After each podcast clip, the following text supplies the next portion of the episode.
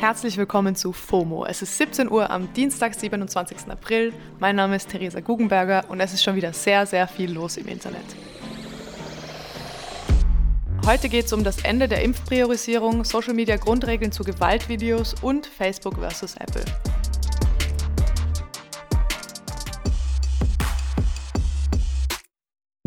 Fangen wir mit guten Offline-Nachrichten an, über die online viel gesprochen wird. Gestern war nämlich Bund-Länder-Impfgipfel und nach fast drei Stunden Beratungen wurde unter anderem verkündet, es soll bald erste Lockerungen für Geimpfte geben. Ende Mai wird der Bundesrat die Lockerungen final absegnen und ab Anfang Juni sollen sie dann gelten. Angela Merkel verspricht außerdem, dass die bisherige Impfpriorisierung, also die nach Alter und Vorerkrankung, spätestens ab Juni aufgehoben werden soll. Dann kann sich jeder um einen Impftermin bemühen, sagt sie. Betonung auf bemühen, da wird wieder schön gehamstert. Der Berliner Bürgermeister Michael Müller sagt, wir kriegen da jetzt richtig Dampf rein. Und wenn das nicht motivierend ist, weiß ich auch nicht. Zurück aber ins Internet. In den letzten Tagen haben sich auf Social Media ja Videos von rassistischen Übergriffen gehäuft. Zuerst gab es einen Vorfall in einer Aldi-Filiale, bei dem das N-Wort gefallen ist. Gestern in Erfurt eine Gewalttat an einem 17-jährigen Syrer in der Straßenbahn, bei der niemand eingeschritten ist und noch einige mehr. Wir sind jetzt nicht überrascht, oder? Weil wir wissen ja, dass rassistische Übergriffe und Gewalttaten in Deutschland leider Alltag sind. Aber gibt es einen Grund dafür, warum diese Videos zurzeit sehr präsent sind? Das habe ich den Journalisten und Buchautoren Mohammed Amjad schnell gefragt. Sehr viele Menschen in Deutschland glauben ja, dass es jetzt eine Häufung von rassistischen Gewalttaten gibt. Äh, dabei ähm, werden diese nur öfters dokumentiert, vor allen Dingen mit Smartphones äh, fotografiert oder gefilmt und dann hochgeladen.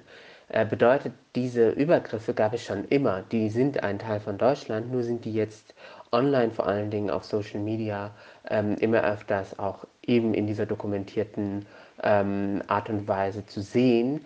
Äh, und deswegen gibt es jetzt diese Häufung, weil das passiert jeden Tag und plötzlich haben sehr viele äh, von Rassismus betroffene Menschen, aber auch äh, couragierte äh, ZeugInnen den Reflex, das Smartphone zu zücken und das ähm, aufzunehmen. Eh klar, es gibt keine perfekte Art und Weise, mit solchem Content umzugehen. Mohammed hat aber versucht, dazu ein paar Grundregeln aufzustellen. Alle acht Tipps findet ihr bei ihm auf Instagram. Wir verlinken euch den Account in den Show Notes. Mohammed, wie verhalte ich mich, wenn solche Aufnahmen in meiner Timeline landen? Am wichtigsten aus meiner Sicht ist, dass man sich einfach alles anguckt, bevor man irgendwas kommentiert oder teilt.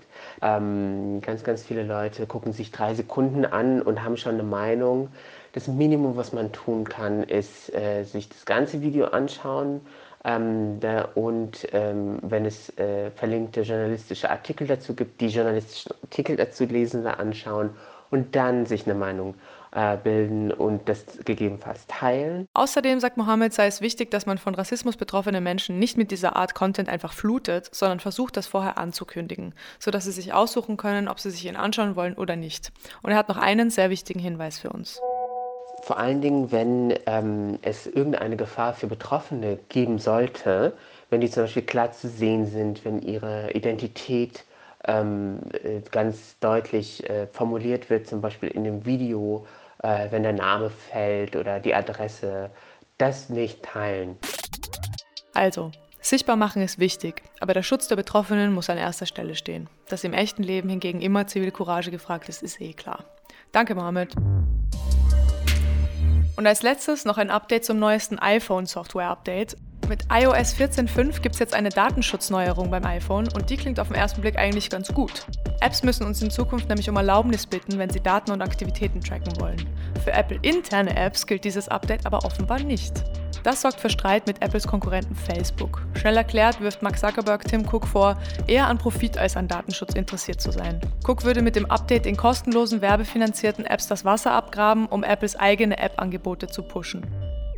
Es streiten also zwei Konzerne, die von unseren Daten profitieren, darum, wer der ehrlichere Datenschützer ist. Okay. Mit dem Software-Update gibt es außerdem eine Entsperrfunktion trotz Maske, aber nur mit der Apple Watch, 200 neue, diversere Emojis und die Siri-Stimme ist jetzt nicht mehr per Standard eine Frau. Hey, super.